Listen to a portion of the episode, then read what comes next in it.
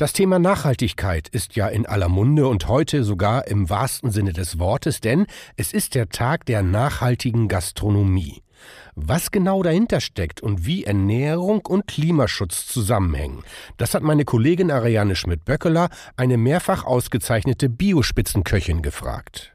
Andrea und Marcello Galotti sind Restaurantchefs, ausgezeichnet mit dem grünen Michelin-Stern und zwei von 25 Bio-Spitzenköchinnen und Köchen, die Teil des Bundesprogramms Ökologischer Landbau und andere Formen nachhaltiger Landwirtschaft sind. Wir merken, dass Nachhaltigkeit kein Trend ist, sondern ein tiefes Bedürfnis, sagt Andrea Galotti. In ihrem Karlsruher Restaurant setzen ihr Mann und sie daher auf unverarbeitete, regionaltypische Bioprodukte direkt vom Erzeuger.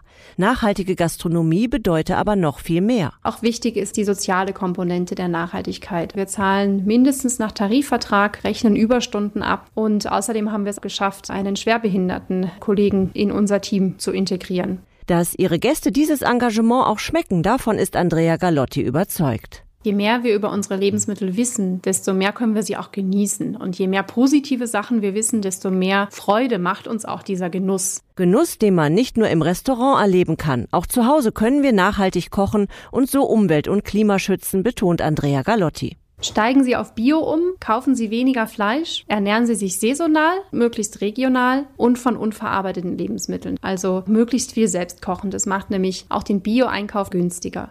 Für alle, die jetzt Appetit bekommen haben, nachhaltige Restaurants erkennt man zum Beispiel am Biosiegel auf der Speisekarte oder der Homepage.